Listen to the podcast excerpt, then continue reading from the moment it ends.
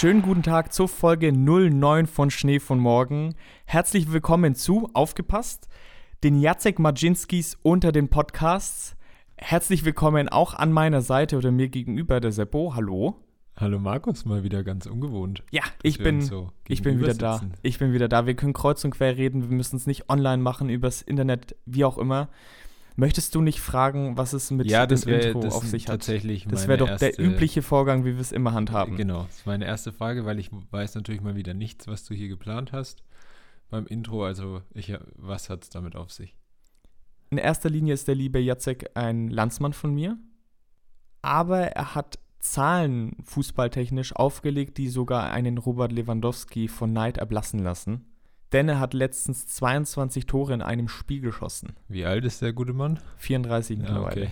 Ich dachte jetzt, du kommst mir mit irgendeinem so Jugendspieler an, der mit 13 mal 22 Tore in einem Spiel geschossen hat.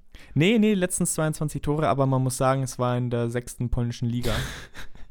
es war, halte ich fest, ein 53 zu 0 Sieg, wo er dann 22 Tore geschossen hat. Diese mhm. 22 Tore sind jetzt auch Weltrekord. Und generell äh, können wir heute so einen kleinen Spieler vorab behandeln. Er hat 19 Vereine in 13 Jahren gehabt und sein höchster Marktwert war aber 200.000 Euro. Also das ist auf jeden Fall der höchste Marktwert, den wir heute behandeln werden. Nein, wir haben heute riesige Talente, das wollen wir jetzt noch ja, nicht vorweggreifen. Gut, gut. Wollen wir aber zum Fußballmoment der Woche kommen? Genau, wie immer.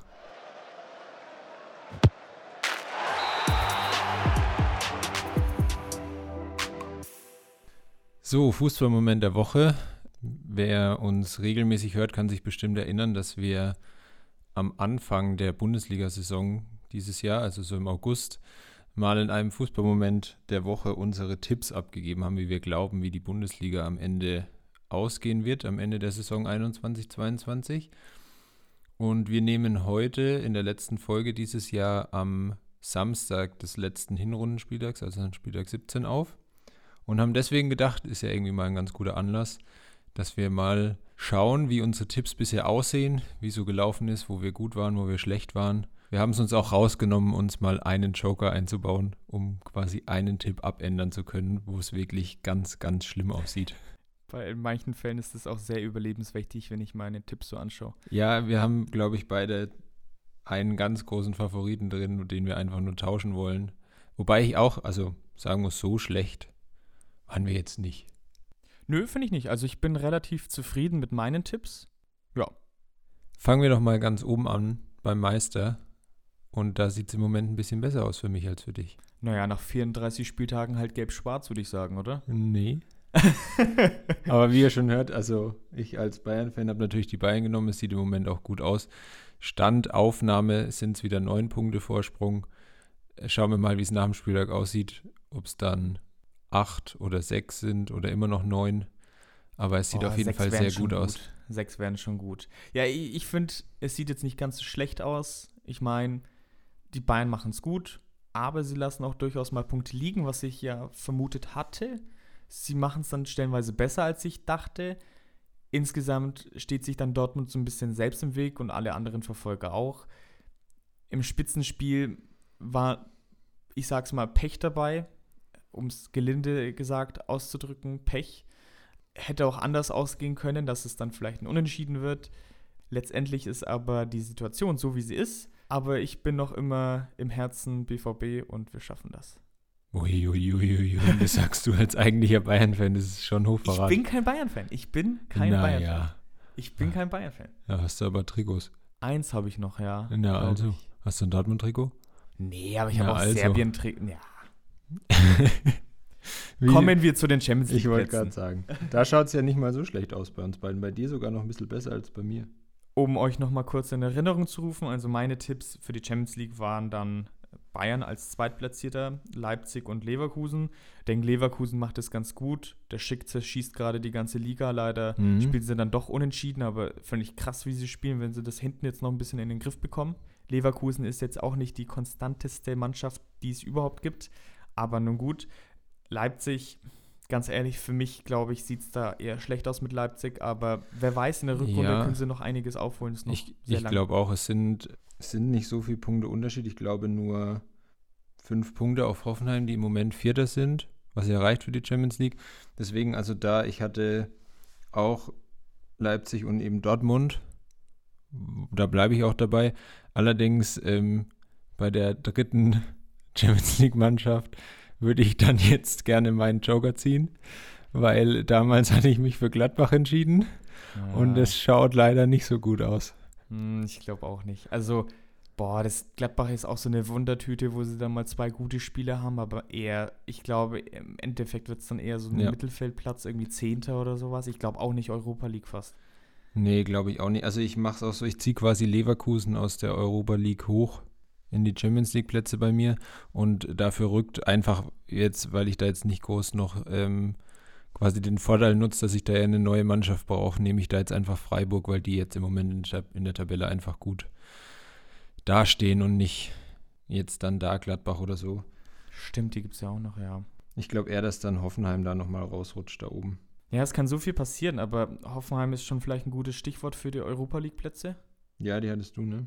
Genau, die hatte ich in Europa. Gladbach hatte ich in Europa. Wie gesagt, sehe ich es jetzt auch nicht unbedingt. Und Mainz, was noch möglich wäre. Ich habe ja auch Mainz insgesamt als Überraschungsmannschaft. Äh, trifft bis jetzt auch zu.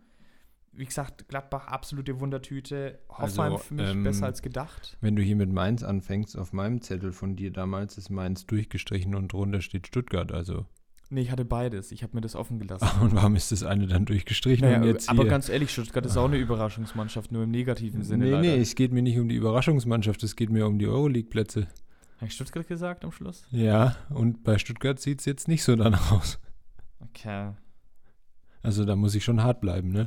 Nun gut, dann, dann lassen wir es bei Stuttgart. Was mir aber noch aufgefallen ist, was ich mir eigentlich auch schon Anfang des Jahres gedacht hatte, die große Trainerruschade zwischen Wolfsburg, Frankfurt, Gladbach, hat eigentlich keiner Mannschaft gut getan, wenn man das jetzt Dortmund. im Endeffekt so sieht. Ja, ja, ja, das vielleicht schon, aber jetzt die drei abgebenden Vereine. Bei Frankfurt wird es jetzt im Moment ein bisschen besser. Die haben sich jetzt ein bisschen besser eingestellt auf den neuen Trainer, aber beim Rest Gladbach nicht. Da, boah, ich weiß echt nicht, wie lange der Hütter da noch bleibt. Ja, das stimmt. Ähm, ich vielleicht noch ganz schnell, ich hatte eben Leverkusen in der Euroleague, die jetzt durch Freiburg quasi ersetzt werden und Union Berlin und Frankfurt. Finde ich jetzt beides.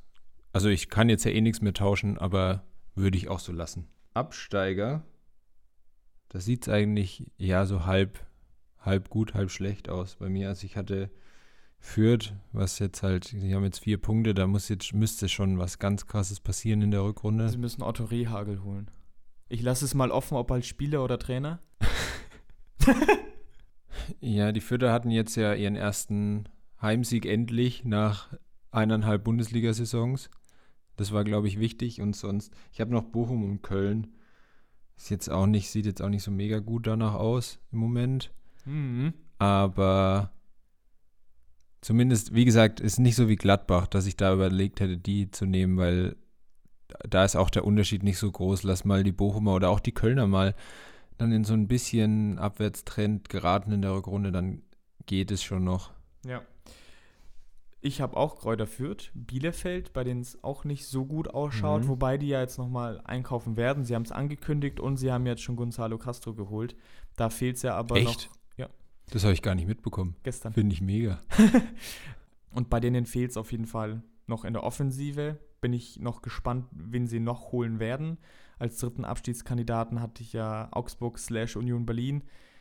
Ich glaube nicht daran, also bei Augsburg. Du mit deinen Slash, du, du lässt dir auch immer Hintertüren offen, die ich nicht hatte. Ich meine, bei Augsburg schaut es ja gerade ganz gut aus, glaube ich aber nicht dran. Ich glaube, dass es da bis kurz vor Schluss irgendwie, dass sie zittern werden müssen, aber dass sie nicht absteigen werden.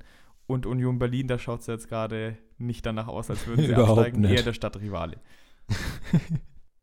Was war denn deine Überraschungsmannschaft der Saison? Du hattest vorhin schon Stuttgart oder Mainz. Ja, genau, das waren die beiden. Beide gewissermaßen stimmt's ja. Mainz im positiven Sinne, Stuttgart im negativen Sinne. Den Spieler würde ich jetzt auch noch gleich abhaken, denn da würde ich meinen Joker einsetzen. Und den mache ich jetzt, ich mache es mir jetzt nicht so leicht und sage, ah, Gladbach spielt nicht so gut. Das liegt ja auf der Hand. Das liegt ja auf der Hand. Ich hatte als Überraschungsspieler Takuma Asano. Ich habe nachgeschaut, elf Spiele, eine Torvorlage, am Anfang leider verletzt gewesen. Ist schon ein wichtiger Bestandteil der Mannschaft, aber jetzt so die springenden Zahlen gerade als Offensivspieler kommen dabei nicht rum. Deswegen ändere ich meinen Spieler zu einem anderen riskanten Spieler. Aber Frankfurt ist ja gerade so ein bisschen im Aufwärtstrend. Okay. Und ich glaube, dass Jesper Lindström, den sie diese Saison geholt haben, der Däne, dass Mhm. der dann noch gute Spiele machen wird und ein paar gute Zahlen auflegen wird. Deswegen ändere ich Takuma Asano zu Jesper Lindström. Okay. Ja, ich glaube, ich kann da auch kürzer bleiben. Ich hatte auch meins. Das sieht ja wirklich gut aus. Muda Hut. Ja, mal abwarten. Ob er wirklich mit zur WM fährt, sehe ich jetzt im Moment nicht. Er ist zumindest, spielt er häufig, aber ja. er hat jetzt nicht den Sprung gemacht, von dem ich quasi ausgegangen bin, um ihn als Überraschungsspieler zu nehmen. Also wenn wir heute komplett Fazit ziehen müssten, würde ich sagen, dass der Punkt Moda Hut oder dass der Punkt Überraschungsspieler mit Moda Hut eher an dich geht, als an mich mit Takuma Asano. Ja, okay. Aber, Aber- wir haben ja erst Halbzeit. Wird und, ja erst am Ende abgerechnet. und außerdem heißt er jetzt Jesper Lindström. okay. Was sagt ihr zu unseren Tipps? Seid ihr d'accord damit? Äh, Meint ihr, oh, das passt irgendwie gar nicht? Wer ist überhaupt Jesper Lindström? Da könnt ihr uns dann gerne auch auf Social Media schreiben, wenn wir da ein bisschen diskutieren sollen. Ansonsten war es das mit unserem Fußballmoment der Woche.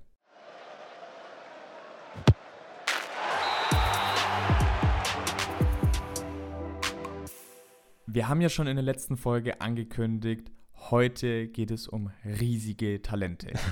Wer ist der Messi vom Balkan? Scheißegal. Ganz ehrlich, denn heute haben wir zwei riesengroße Spieler an der. Und jetzt übertreib nicht so sehr, sonst sind die gleich alle enttäuscht.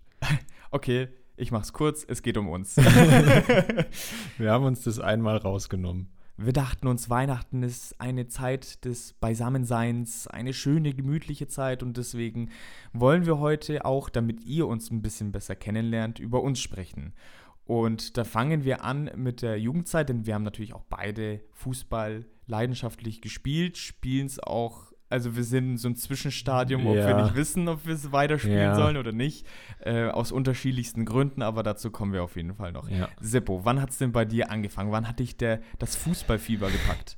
Wann hat es bei mir angefangen?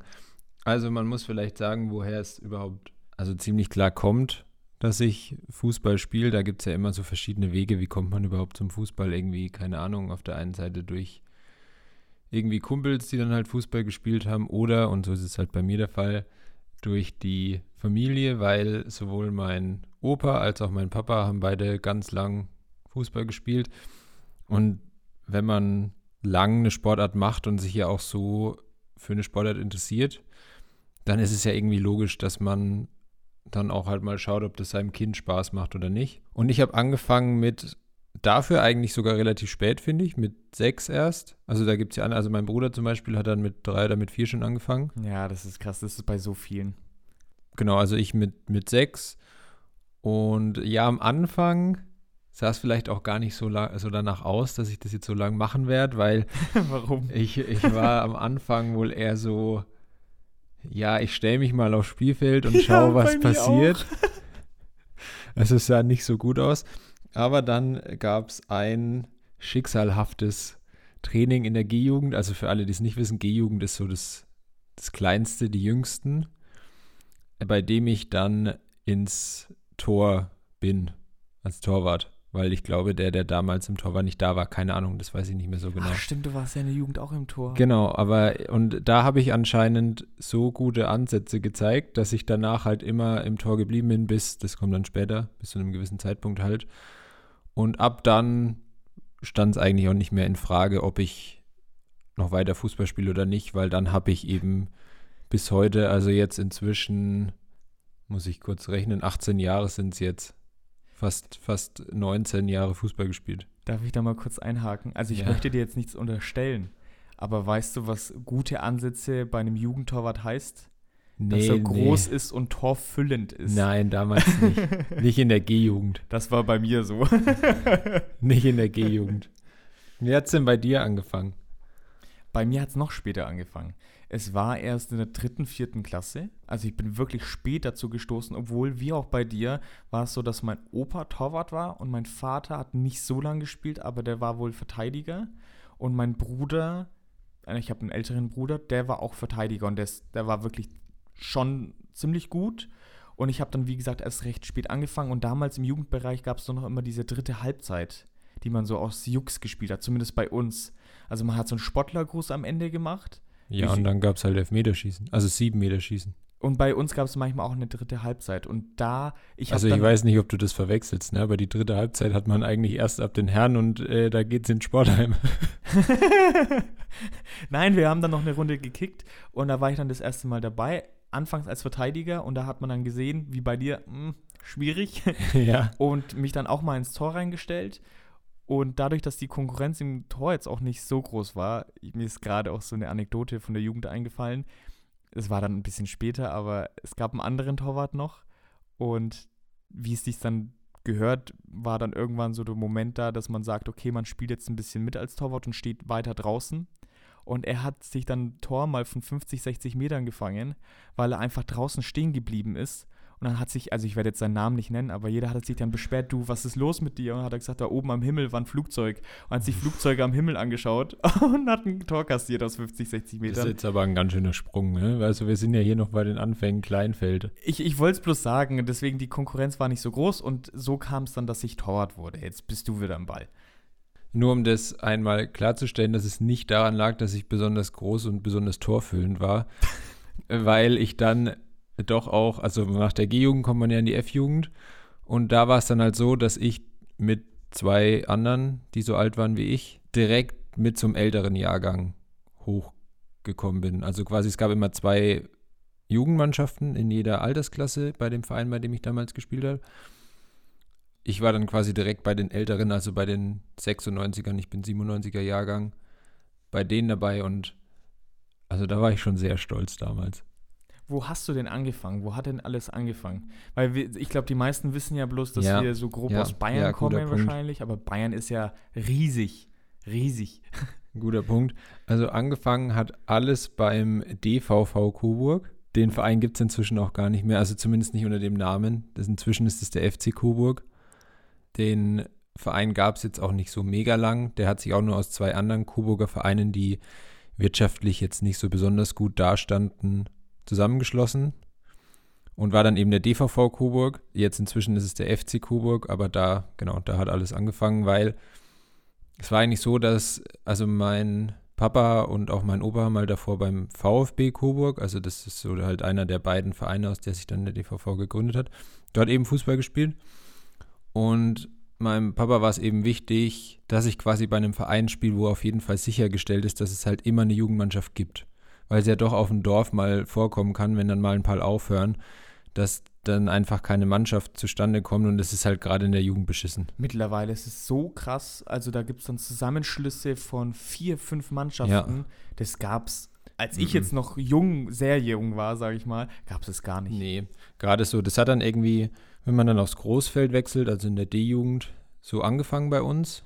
Aber jetzt inzwischen ist es Wahnsinn.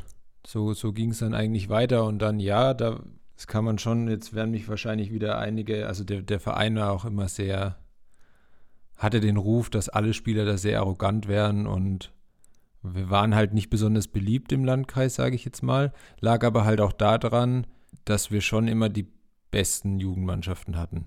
Das ist tatsächlich bei uns auch so gewesen.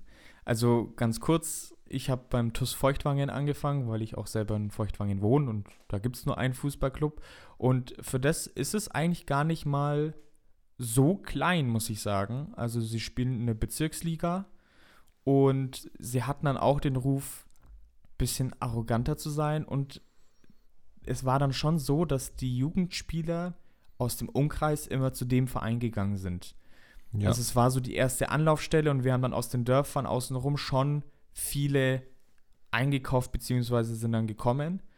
Und einige ziehen dann auch tatsächlich weiter. Also ich kenne einige, die dann beim Club gespielt haben oder bei Fürth. Einer von ihnen war sogar im College Soccer in den USA.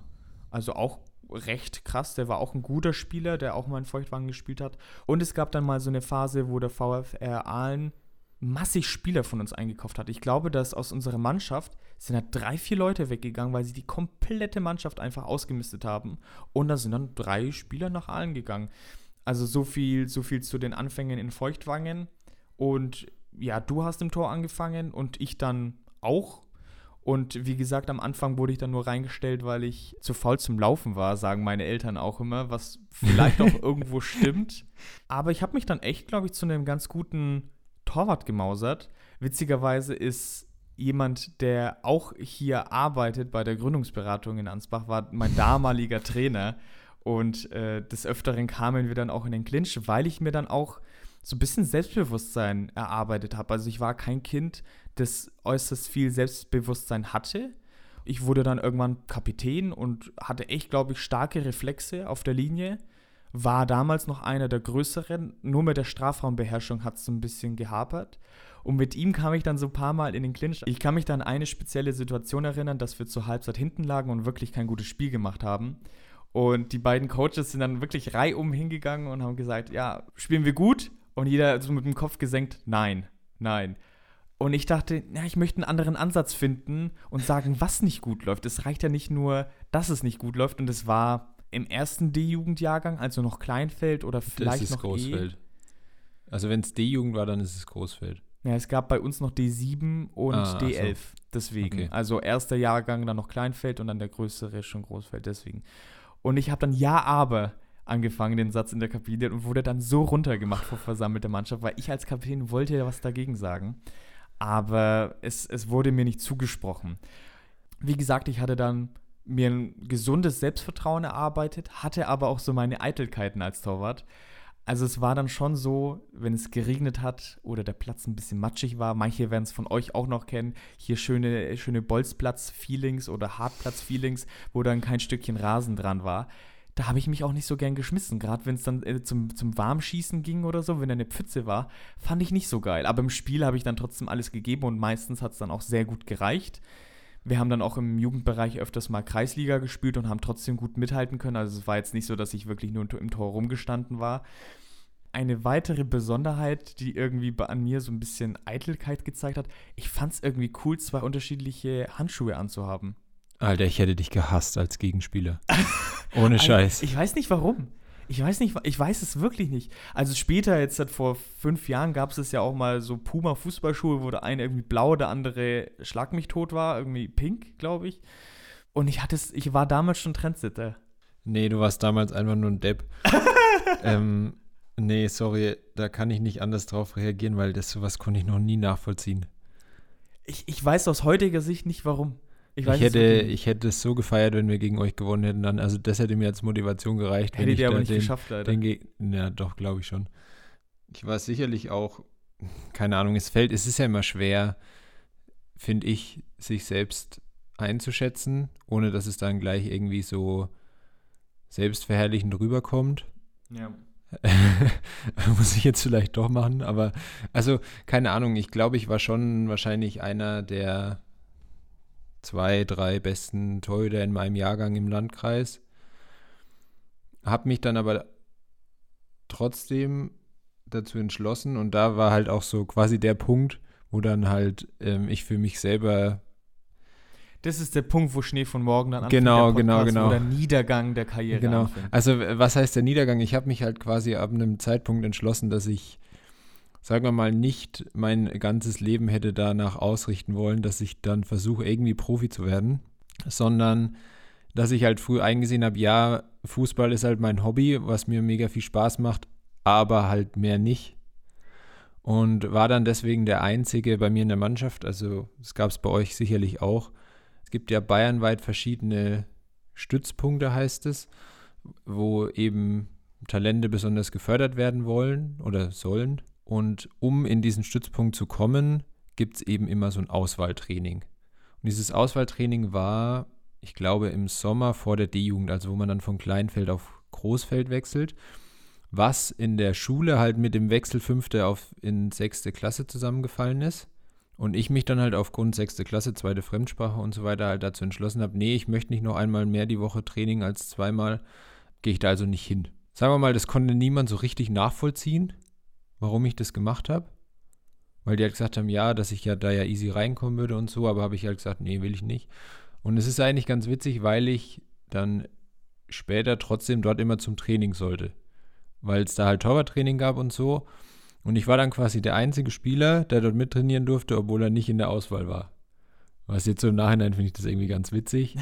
Aber da hat es quasi beim, da war halt so der Punkt, wo ich dann gesagt habe, ja, ich bin sicherlich nicht schlecht, aber jetzt nicht auf dem Niveau oder dass ich da so jetzt noch so viel machen wollen würde, dass es mal als Profi reicht, weil also gerade als Torwart gehört da glaube ich noch mal mehr Glück dazu als als Feldspieler. Ja, äh, auch da war es recht ähnlich wie bei dir, wobei das für mich glaube ich nie im Raum stand. Also wir haben mal im Jugendbereich dann Kreisliga gegen Kräuter Fürth 2 oder so gespielt und da habe ich auch ganz gut gehalten, da haben sie mir mal Respekt gezollt, so das war aber auch alles. Ich glaube, nachdem sie dann auch die Körpergrößen meiner Eltern gesehen haben und so weiter, wussten sie, der Junge wird keine 1,92. Naja, ich habe nun mal kleine Eltern und damals habe ich noch zu den größeren gezählt, aber es wurde dann peu à peu immer Immer kleiner. Immer kleiner, beziehungsweise bin ja, ich einfach immer gleich, gleich, groß, ja, genau. äh, geblieben. Und es hieß dann, das äh, fällt mir auch gerade so auf, es hieß dann immer noch zu TuS Feuchtwangen-Zeiten, ja, äh, Auswahltraining und bei uns waren ein paar Spieler im, äh, in der Auswahl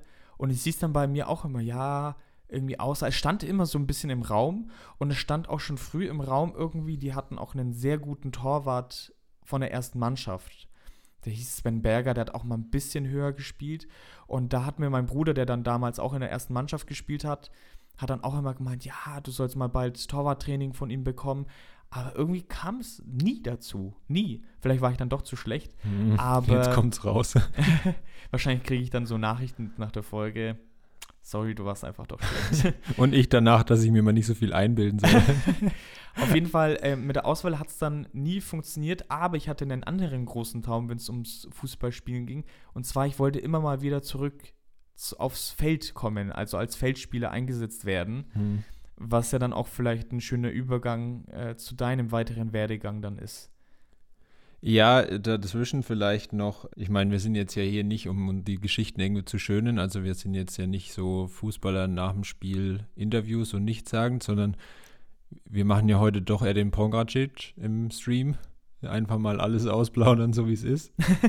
und es war dann schon so, dass ich, also um an deinen Punkt anzuknüpfen, es beim DVV dann halt so war, also klar, wir haben halt in der ähm, Jugend dann immer eigentlich Bezirksoberliga gespielt. Ich weiß nicht mehr, was jetzt D2 war, ob das dann Kreisliga war, weiß ich nicht mehr. Bezirksoberliga auf jeden Fall in der D-Jugend und in der C-Jugend auch. Da hat die, die erste C-Jugend hat sogar Bayernliga gespielt. Da ging es halt dann schon immer mehr rein um die Leistung. Und ja, ich fand dann auch die Trainer, die ich zu dem Zeitpunkt hatte, nicht alle so cool. Und dann kam halt auch noch dazu, dass es dann quasi äh, der, der Verein so ein Nachwuchsleistungszentrum geworden ist. So wie es, also so richtig verstehen, klar, das ist in der Region, gibt es irgendwie keinen anderen so richtig großen Verein, der mal höher gespielt hat. Also es gibt Frohnlach im Landkreis noch, die sogar mal Regionalliga, als die Regionalliga noch die dritte Liga quasi war, gespielt hat. Aber die, der DVV war halt, ich glaube, Landesliga. Und Nachwuchsleistungszentrum ist halt schon eher so, was man sich dann halt ab dritter Liga nach oben vorstellt, wo dann halt auch die Chance, dass die, die Talente, die dort ausgebildet werden, Ja. eine größere Chance haben, dann auch dort zu bleiben. Und das war bei in Coburg nicht so der Fall, aber es gab halt trotzdem eins. Und dementsprechend gab es halt quasi immer auch so Auswahltrainings jedes Jahr dann, wenn man quasi da bleiben wollte oder halt auch davor. Und also ich war jetzt davon nie ähm, ich betroffen, aber da wurde dann halt auch Spielern gesagt, dass sie nicht gut genug sind für den Verein, egal wie lange die dort gespielt haben und sie müssen sich dann halt einen anderen Verein suchen. Mhm. Das fand ich halt nicht cool, auch wenn ich, wie gesagt, nie das selbst davon betroffen war, aber irgendwann war ich halt an dem Punkt, wo ich keinen Spaß mehr hatte. Also wo quasi, ja, ich weiß nicht, ob es der Leistungsdruck war, aber so das, was die gedacht haben, was das jetzt für eine Mannschaft ist und was man erreichen muss und so. Also ich kann es auch an einem ganz speziellen Ereignis quasi festmachen. Es war mal in einem Winter, also in dem Winter, bevor ich dann quasi dort bei dem Verein aufgehört habe, hatten wir ein Hallenturnier. Ich bin mir nicht mehr ganz sicher, wo es war. Äh, Meine Eltern mögen mir es verzeihen, weil ich das, glaube ich, immer falsch sage, aber ich glaube, es war in Weiden in der Oberpfalz. Irgendwie, das, da war eh schon angesagt, dass es an dem Wochenende ganz viel schneien soll, also man eigentlich nicht so weit irgendwo hinfährt. Turnier, Das lief auch nicht besonders gut. Ich war da irgendwie nicht so besonders gut und die Mannschaft auch nicht. Und dann hat es echt so krass zu schneien abends angefangen. Ich hatte echt Schiss so ein bisschen, ob wir wieder daheim ankommen. Oder ob wir irgendwo auf der Autobahn stehen bleiben, weil es so sehr schneit. Mhm. Und danach war irgendwie quasi das Fass für mich voll.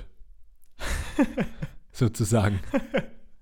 Und daraufhin habe ich dann halt gesagt, ich höre da auf und habe dann aber auch erstmal, also nicht lang, so ein, zwei Monate nicht gespielt. und bin dann zu dem Verein gewechselt, bei dem ich jetzt heute immer noch spiele, zum TSV Dörflis Esbach.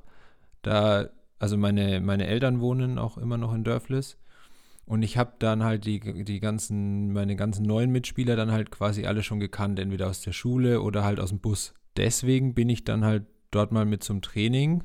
Und ich würde sagen, das habe ich mir im Vorfeld so ein bisschen mehr Gedanken gemacht, was ich so erzähle. Und ich glaube, dass das erste Training, bei dem ich dann war, so eines der einprägendsten Erlebnisse in meinem Fußballerleben war.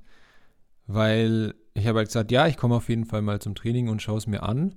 Und da war ich ja noch im Tor, also ich kam da ja quasi als Torwart. Die haben mich da so abgefeiert bei dem Training, dass das, also das habe ich so noch nie erlebt.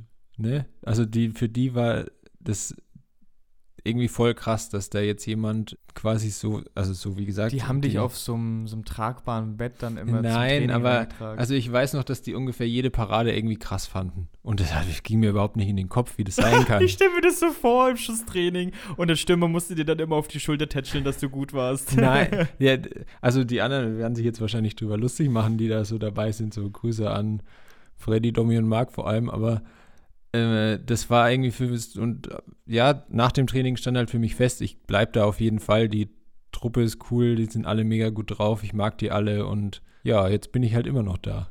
Fußballromantik pur.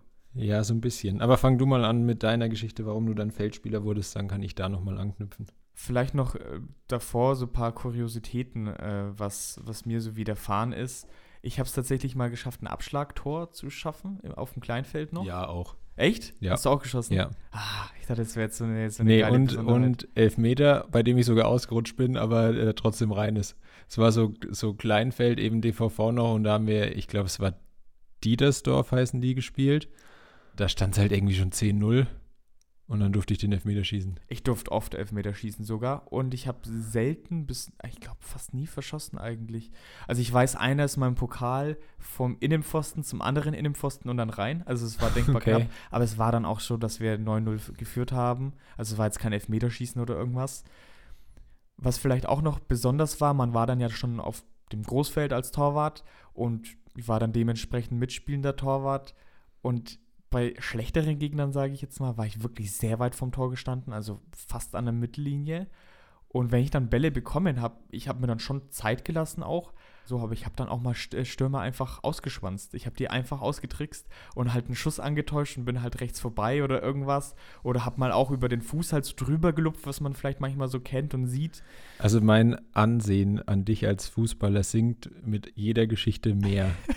Also erstes mit den Handschuhen. Das verstehe ich aber jetzt warum? Das. Naja, wenn ich angegriffen werde, dann ich muss ja irgendwas machen. Wenn ich den abschieße und dann der Ball hinten dann oder er dann durch ist, dann ist es schlecht. Ja, aber wenn du den Ball verlierst, dann ist doppelt schlecht. Ja, ich habe nie verloren. scheiße aus. Nein, auf jeden Fall, das habe ich mal gemacht. Und was wirklich auch so eine Besonderheit war, ich durfte mal bei einem Turnier mit, weil wirklich komplett die Torhüter gefehlt haben, bei so zwei Jahre Jüngeren mit da gab es eine Sondergenehmigung oder okay. irgendwas. Und die habe ich halt wirklich alle stehen Alter. lassen. Und habe dann auch immer aufs Tor geschossen. Und so. Ich muss sagen, die Zuschauer haben es gefeiert. Aber ich habe kein Tor geschossen. Ich habe zweimal, glaube ich, den Pfosten äh, getroffen. Ja, zum Glück. Jedenfalls. Um mich wieder ein bisschen sympathischer wirken zu lassen. Und jetzt. Ich weiß nicht, ob das noch möglich ist. Ja, okay. war dann, war, es war auf jeden Fall immer mein Wunsch, als Feldspieler irgendwie mitwirken zu können. Am besten halt irgendwie Stürmer oder keine Ahnung. Jeder wollte ja damals auch Stürmer sein. Und wir hatten aber einen Trainer und ich durfte auch manchmal im Training halt irgendwie, wenn dann drei, vier Torhüter da waren, halt mal beim Schluss, Abschlussspiel irgendwie draußen sein.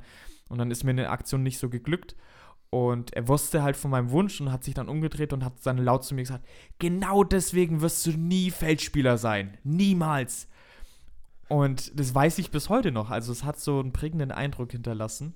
Hat dich gezeichnet. Ja, genau. Es hat, äh, ja, es hat mich gezeichnet. Es war dann auf jeden Fall so, dass sich immer rumgeflaxt hat, ja, wahrscheinlich verletzen sich ein paar Stürmer und wir hatten dann eine relativ gute oder eine also schon eine gute Mannschaft, die auch recht prall gefüllt war mit Spielern und wir hatten wirklich zwei gute Torhüter. Wir hatten noch einen anderen guten Torhüter und es war dann so, dass wir uns manchmal so eine Halbzeit abwechseln mussten, was mir halt auch gar nicht getaugt hat. Ich wollte halt immer komplett spielen. So. Und es ist dann wirklich die Situation eingetroffen, dass sich bei uns drei Stürmer verletzt haben und es dann hieß, okay, Markus, dann probieren wir es jetzt. Und da ist halt ein Riesentraum irgendwie in Erfüllung gegangen. Und ich muss sagen, auf dem Feld war ich nicht besonders gut. Ich habe äh, Räume geschaffen, ich habe viel gelaufen und hatte jetzt keine überragende Technik. Ich habe einen ganz okayen linken Fuß, so. Aber ich habe immer Bälle reingestolpert. Jedes Mal. Und es hat aber gut funktioniert und manchmal war so ein Traumtor dabei. Dazu kommen wir aber später noch. Manchmal war wirklich echt eine, eine geile Bude. Eins zum Beispiel in der Halle, da habe ich dann äh, an der Mittellinie fast, das war nicht eine besonders große Halle, aber an der Mittellinie, einen Spieler aussteigen lassen mit so einer Sidan-Rolle und aus der Drehung direkt geschossen, er ist genau ins Eck rein. Und da hat mich auch äh, ein Vater damals, der war Schiri, angesprochen, oh, voll geil, voll geil. Ich so, Alter, ich würde am liebsten wollen, dass das jemand gefilmt hat, weil das sowas wird mir nie wieder passieren. Aber das war noch so, so einer der, der schönen Momente. Und dann, ja genau, habe ich Stürmer gespielt. Das war dann das zweite B-Jugendjahr war das, wo ich dann auch regelmäßig getroffen habe. Und äh, dann noch die A-Jugend, wo ich dann aber auch zum ersten Mal den Verein gewechselt habe. Ich habe als Stürmer, war ich dann am Anfang so, dass ich den Verteidigern auch wehtun wollte, was mich jetzt dann nochmal unsympathischer erscheinen lässt. Ich war dann so einer, der hat in der Mauer Unruhe, für Unruhe gesorgt, hab dem Verteidiger mal auf den Fuß getreten und so weiter. Also jetzt zum Nachhinein ganz, ganz schlimm, ja. Würde ich auch heute so nie wieder machen, aber klar. Und habe dann den Verein gewechselt, weil dann dir, obwohl das ein größerer Verein war, ist dann wirklich dieser Jahrgang so auseinandergebrochen. Ich habe ja vorhin schon erwähnt, dass dann Spieler von außerhalb überall herkamen. Und wir hatten einen super sympathischen, super guten Trainer. Und der ging dann wieder weg. Und es sind dann etliche Spieler auch weggegangen. Ob jetzt, wie gesagt, nach Halen oder dann halt wieder zurück in die Dorfvereine. Und ich habe da mit Freunden gespielt, aber hatte noch Freunde bei einem anderen Verein und dachte, es wäre eigentlich mega cool, dass ich ähm, mit denen dann auch mal zusammenspielen kann. Und habe dann sogar zwei Freunde von TuS Feuchtwangen, also von meinem äh, alten Verein, mitgenommen. Nur doof war, dass ich eigentlich dann durchgängig fast verletzt war und da auch mein erster Kreuzbandriss dann ja. äh, passiert ist. Hm. Ich sag erster Kreuzbandriss, ich hatte ja nur einen Kreuzbandriss aber da mein Kreuzbandriss. Äh, bis jetzt quasi meinst du, mein erster bis jetzt. Ja, ja, ja. Und äh, ich habe sie dann extra rübergeholt und die sind auch nur wegen mir mitgekommen und eigentlich de facto konnte ich fast nie mit ihnen spielen, weil ich halt immer irgendwas hatte. Genau. Und so bin ich dann zum Feldspieler geworden und das war dann jetzt so B-A-Jugendjahrgang. Wie war es denn bei dir? Genau, also ja, wie gesagt, ich bin ja als Torwart gewechselt und hatte eigentlich auch erstmal nicht die Absicht, ja, eigentlich, nee, so richtig nicht. Aber ich habe halt auch den Torwart, den die logischerweise hatten, gekannt und auch wenn ich zu der Zeit halt besser war als der, wollte ich jetzt nicht, dass es dann heißt, jetzt kommt der von dem anderen größeren Verein und dann spielt nur noch der und der andere hat keine Chance.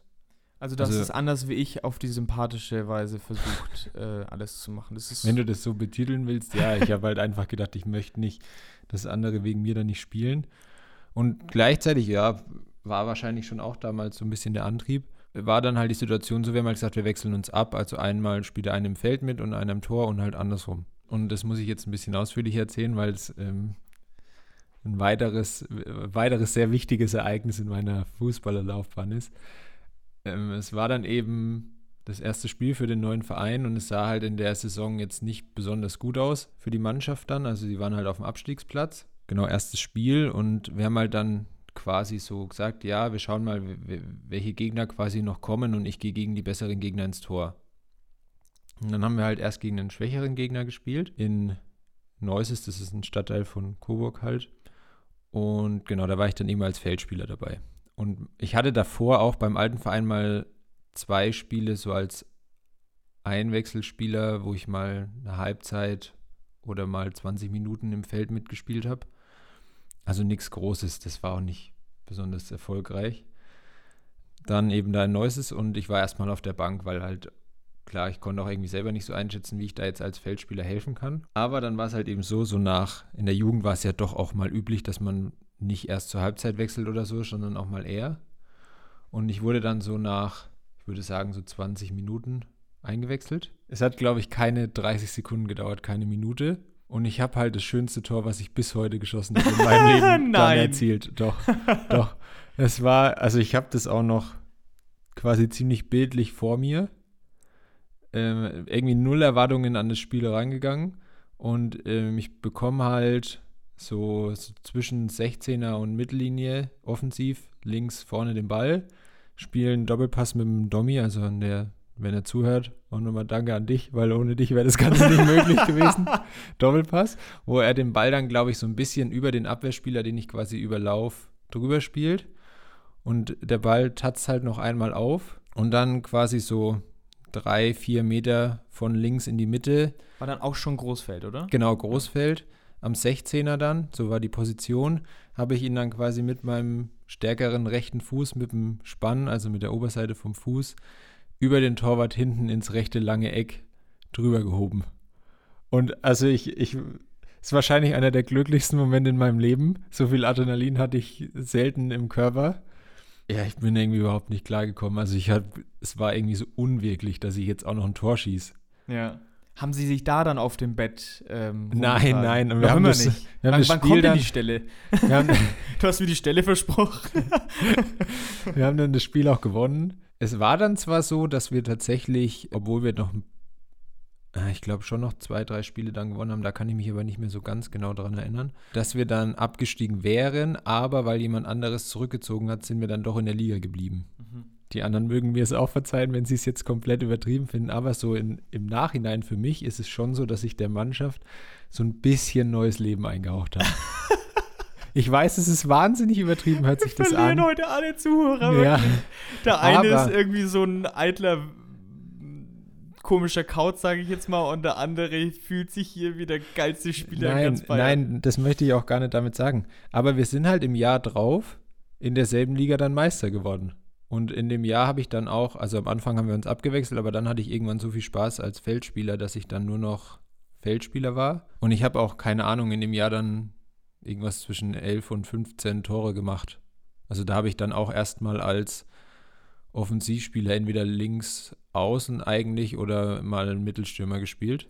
Aber das war so, also dieses eine Spiel der Neues, ich glaube, das wird mir mein Leben lang im Gedächtnis bleiben, weil das so was krasses war, auch noch so direkt nach der Einwechslung. Also, dass es nicht irgendwie ein paar Minuten gedauert hat, sondern die erste richtige Aktion. Ich finde es so schön, dass du jetzt von deinem schönsten Tor erzählst und von so wichtigen Momenten, denn ich habe was mitgebracht. Ja. Das äh, passt ganz gut dazu und ich glaube, die Zuhörer werden erkennen, was es ist.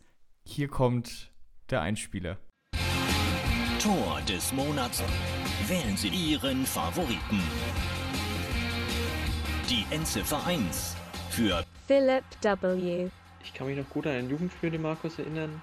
Da hatten wir ein recht schwieriges Auswärtsspiel in der Rückrunde bereits, stand 0 zu 0 zur Halbzeit. Ähm, war ein wichtiges Spiel für uns auf dem Weg zur Meisterschaft. Der Markus ist dann eingewechselt worden. Es müsste eines seiner ersten Spiele gewesen sein nach seiner ersten schwereren Knieverletzung.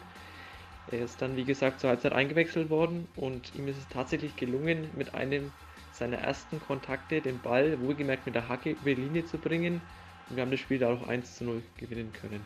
Die 2 für Simon G. Was ich jetzt aber auch noch habe, ist dein 10-Minuten-Einsatz beim Hüttenkicker. Da habe ich letztens das Bild mal gefunden, äh, wie der gleich mal danach ein Bild gemacht hat mit dem Trikot Nummer 10 im Schnelldorfer Vereinsheim. Richtig geil. Die 3 für Marcus S. Ja, was ich immer Markus so bemerkenswert fand, war, dass er gut war. Also. Nicht nur jegliche Position, die er irgendwie mal in seinem Leben bekleidet hat, sondern auch, dass er unheimlich gut aussehend war, was auch nicht so leicht war. Ich meine, Schweinsteiger hat es jahrelang versucht mit diversen Frisuren und Markus war es einfach. Und ich finde, so eine große Leistung, der muss man auch mal Tribut zollen. Das ist unfassbar gut und ja, ich, ich muss es sagen, ich wäre gerne so wie er gewesen. Stimmen Sie für Ihren Favoriten. Entscheiden Sie jetzt. Also, erstmal, ne? Also, dass du den Philipp und den Simon schon bezahlst, dass sie dir sowas zuschicken. Ja.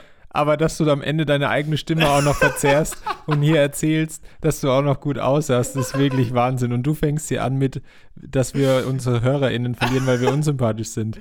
Aber komm, es war lustig, Ja, oder? es war sehr witzig. ähm, ja, äh, wichtiges Tor mit der Hacke. Das war sehr passend zum, zum Kreuzbandriss. Und es gibt tatsächlich noch zu dem ersten Tor des Monats, du darfst dann gleich abstimmen, was du am schönsten fandest, ja. gab es dann ein Foto, was wir danach gemacht haben. Das hat uns dann auch so ein bisschen in, die, in der Meisterschaft weitergeholfen, beziehungsweise halt oben gehalten. Und es war, um den Philipp da zu korrigieren, das zweite Spiel nach meiner Kreuzbandverletzung und ich bin nach sieben Monaten schon zurückgekommen, viel zu schnell. Und man sieht eben auf diesem Foto danach, dass mein rechtes Knie noch viel dicker war als das linke. Und bei dem ersten Spiel nach meiner Verletzung bin ich reingekommen und ich habe, wenn ich ein Tor geschossen habe, waren es halt manchmal so richtig hässliche Tore. Und es war auch, ich habe den Ball nicht richtig erwischt und der Torwart hatten sich dann so selber reingeschaufelt. Also der äh, ist komisch aufgekommen und er wollten dann, glaube ich, aufnehmen und hatten sich dann selber über die Schulter geschmissen. Das war mein erstes Tor nach der Verletzung.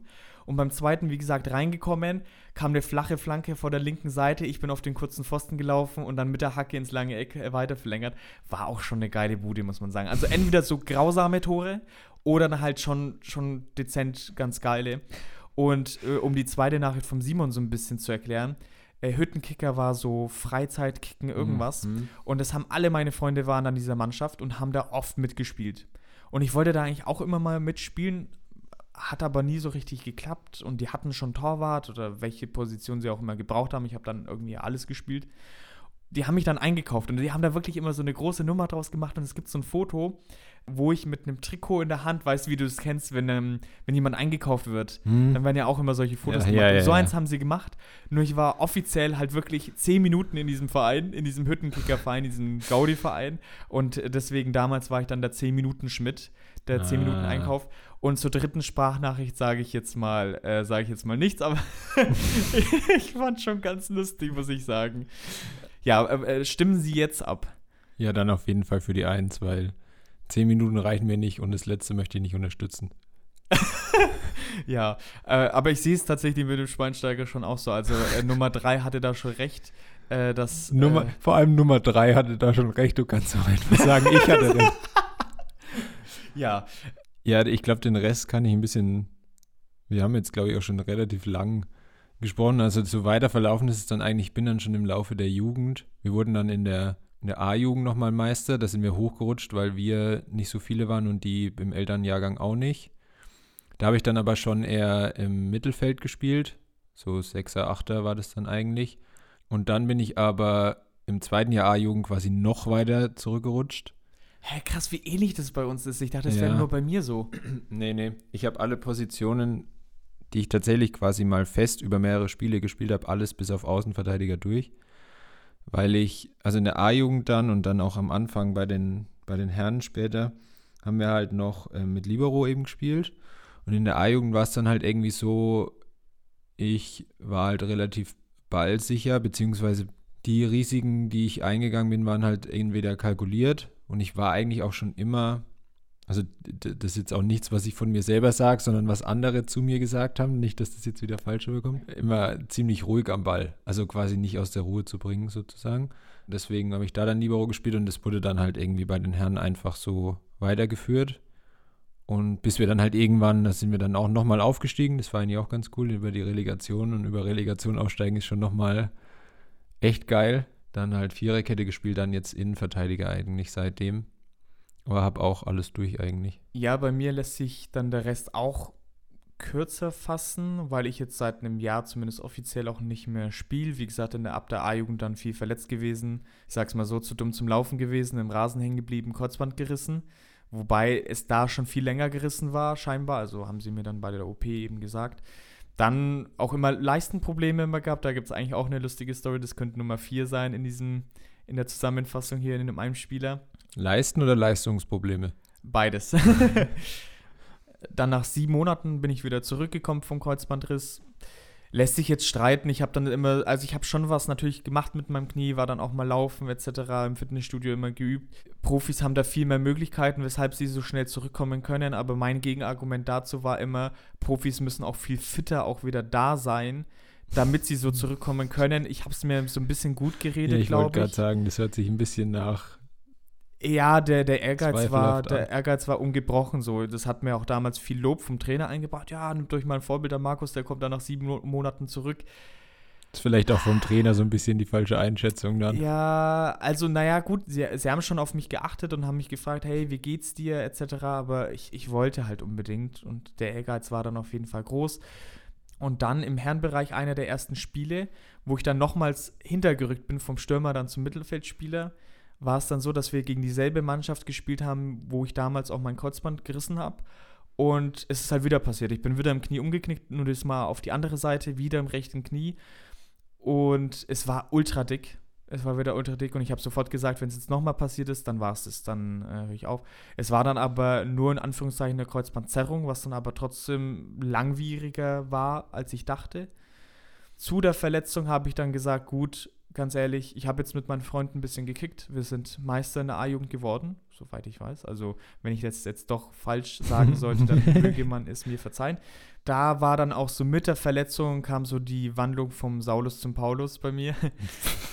Und zwar dachte ich jetzt, eigentlich will ich nur noch Sachen erleben und wirklich mit Freunden spielen etc. Und habe dann nochmal den Verein gewechselt, äh, bin nach Dürrwangen gewechselt. Also die Stationen nochmal waren TuS Feuchtwangen, dann nach der SV Moosbach und äh, am Schluss Dürrwangen, die dann nur noch in der Kreisklasse gespielt haben, weil dort mein Bruder gespielt hat. Und da wollte ich unbedingt mal mit ihm zusammenspielen. Im Mittelfeld habe ich da dann auch nicht mehr gespielt, sondern in der zweiten Mannschaft als Sechser, wenn ich da mal eingesetzt worden bin. Also im Mittelfeld. Ja, aber nicht mal auf der Außenbahn. Ja, gut, du hast ja nur gesagt, nicht im Mittelfeld. Ja, und in der ersten Mannschaft als Linksverteidiger. Okay. Und mein Bruder hat dann Innenverteidiger gespielt, der kann eigentlich auch alles spielen. Und habe da noch mal, ich glaube, eineinhalb Saisons gespielt, war dann aber oft auf der Bank.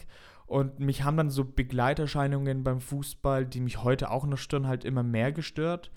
Sei es jetzt die Fans, die dann irgendwas immer reinrufen oder Spieler, die zu ehrgeizig sind, wie ich davor auch einer war, weil ich halt einfach nur noch Spaß haben wollte. Und ich Mhm. meinte, Leute, wir spielen hier Kreisklasse, es geht um rein gar nichts. Weil es dann auch oftmals hieß, ähm, ja, es geht hier um die Ehre des Vereins und so weiter. Das juckt 20 Kilometer, juckt es keinen mehr, beziehungsweise jemanden, der nichts mit Fußball zu tun hat. Da gibt es keine Ehre des Vereins. Lasst uns einfach Spaß haben.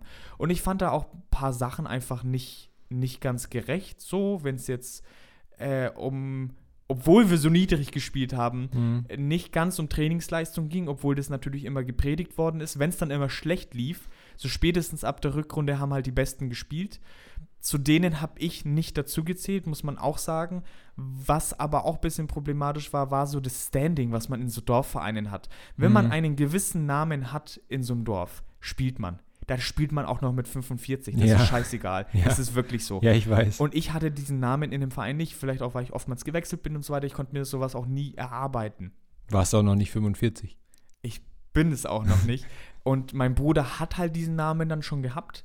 Was gleich geblieben ist, sind eigentlich meine Verletzungsanfälligkeit. Und ich dachte mir jetzt äh, vorletztes Jahr dann eigentlich nochmal so ein richtig schöner Abschluss wäre es nochmal ins Tor zurückzukehren, was ich dann auch gemacht habe. Hab mir dann auch ein eigenes Trikot mit der 41 besorgt, weil das immer so meine Lieblingsnummer war. Und ich dachte so, jetzt einfach nochmal richtig schön genießen. Und eingeplant war ich als zweiter Torwart, weil ich dann auch dieses auf der Bank sitzen nicht mehr wollte und dann für 10 Minuten reinkommen. Und da wusste ich, okay, ich kann mich auf andere Sachen konzentrieren, bin halt auf der Bank, bin im Training dabei, super, dann weiß ich, woran ich bin. Nur es kam dann wiederum anders, da sich dann zwei Torhüter, glaube ich, verletzt haben. So wie damals auch schon die Stürmer. Also es wird mir immer ein Weg frei gemacht. Man Du munkelt, dass ich dahinter stecke. Ja, ja, du Äh, sabotierst. Und so kam ich dann auf sieben Saisoneinsätze. Ich habe mir dann auch den Knöchel wieder verdreht, als ich dann auch selbst eingesetzt worden bin, habe dann ein bisschen verletzt gespielt etc., habe das Knie verdreht, ist da was passiert. Aber ich hatte dann nochmal so ein richtig, richtig gutes Spiel, wo ich ein Eigentor verhindert habe und nochmal einen Pfosten gelenkt habe. Was ich hatte noch immer, was man sagen muss, sehr gute Reflexe. Also auf der Linie war ich stark. Nur dadurch, dass ich nicht weiter gewachsen bin und mit 1,79 nicht zu den Großen gezählt habe, war dann die Strafraumbeherrschung halt für mich Hölle, vor allem nach den ganzen Jahren, wo ich nicht mehr Torwart war. Ich plädiere immer dafür zu sagen, okay, es gibt auch so viele kleinere Torhüter, zum Beispiel Jan Sommer ist, glaube ich, 1,82, ist ein mega Torhüter. Bei Eckbein kommt er natürlich auch nie raus, aber auf der Linie ist er halt eine Granate, ja. Und da ist er so viel besser als andere Torhüter und das war dann für mich auch immer so ein kleines Vorbild. kleines Vorbild. Und für dieses gute Spiel habe ich mich auch null gefeiert. Null. Ich habe das ganz normal genommen. Ein paar wollten mich so, so aufhypen, mich so, Leute, ich werde in drei Wochen wahrscheinlich ein richtiges Scheißspiel haben. Und dann schaut die Welt schon wieder ganz anders aus. Und so war es dann tatsächlich, weil es ein Spiel war, wo die Sonne extrem tief gestanden Mhm. ist. extrem tief. Ich hatte sogar eine Kappe auf, ich habe nichts gesehen. Und dann ist mir tatsächlich so ein Freistoß, der weit, weit weg war, ist so hinten ins Tor reingeflattert. Und ich habe es ich hab's nicht gesehen, ich habe es einfach nicht kommen sehen. Und äh, ja, das war so ein bisschen bitter natürlich dann auch wieder. Also solche Spiele waren dann auch dabei. Aber ich konnte es größtenteils genießen. Letztes Jahr war ich dann so sporadisch dabei, mal zum Aushelfen. Und aktuell bin ich wieder so am Überlegen, aber offiziell habe ich aufgehört. Meine Knie würden es mir auch danken, wenn ich aufhören würde. Aber natürlich ist noch immer der Reiz da. Mein Gott, ich werde jetzt 25, es ist jetzt kein Riesenalter. Aber ich habe mich auch so ein bisschen zum Glück damit arrangieren können. Und ja, damit ist ein großes, nicht großes Talent. Uiuiui, ui, jetzt, jetzt. naja, den Podcast, wir müssen ja wieder den Bogen zum Podcast finden. Wir müssen die Talente wieder einbringen. Und wer, ich habe es in der Einleitung angekündigt, Riesentalente und damit wollte ich das Ganze jetzt äh, so. abschließen. Gibt es denn, das wollte ich noch fragen, was ist denn für dich so entweder ein Spiel oder was ist so der, was dir besonders in Erinnerung geblieben ist oder was war so die größte Mannschaft? Du hast ja vorhin irgendwas mal mit Wer war das? Nürnberg oder Fürth 2? Also ich, ich glaube, boah, ich weiß es nicht mehr. Also wir haben ja viel gegen so Nürnberger Mannschaften mhm. gespielt. Ähm, oder Quelle Fürth mal etc. Mhm. Gräuter Fürth müsste es auf dem Feld mal draußen gewesen sein. Und ich weiß nicht, ob ich mich dazu weit aus dem Fenster lehne, aber es könnte mal sein, dass ich mit dem älteren Jahrgang in der Halle gegen Nürnberg gespielt habe. Aber da bin ich mir nicht sicher. Und natürlich hier anwesend Spielvereinigung Ansbach war natürlich auch oft dabei ah ja, stimmt, ja. ja. Da habe ich mal einen Kopfball gegen die, äh, ein Kopfballtor geschossen. Hm. Die, ja. Nicht schlecht. Wie ist es bei dir? Ähm, ja, ich hatte auch Halle mal Nürnberg, also den Club auf jeden Fall. Fürth weiß ich nicht, kann auch sein. Und dann mal in einem, also Kleinfeld war, also das war Kleinfeldturnier, aber D-Jugend. Danone Cup heißt es, gegen Hertha BSC Berlin. Oh und mal Großfeldturnier im Sommer, weil die da irgendwie bei uns in der Gegend immer Trainingslager gemacht haben gegen Mainz 05. Sagen wir mal, das Überraschendste, was wir vielleicht mal geschafft haben, das war dann auch in dem C-Jugendjahr, als wir Meister geworden sind. Da haben wir uns über den Pokal, wie hieß denn das nochmal? Für dieses Jugendpokalfinale quasi im Landkreis qualifiziert. Ich habe echt vergessen, wie der Pokal heißt, aber das hat halt dann auch bei uns am Vereinsgelände stattgefunden, weil wir in dem Jahr 2012 auch noch 100-Jahr-Feier hatten. Da haben wir halt dann auch gegen Mannschaften gespielt, die so Bezirksoberliga spielen. Und wir haben zwar auch beide Spiele verloren, aber haben zumindest beide Male war es halt knapp. Und haben auch gut mitgehalten und so. Das war schon auch irgendwie cool.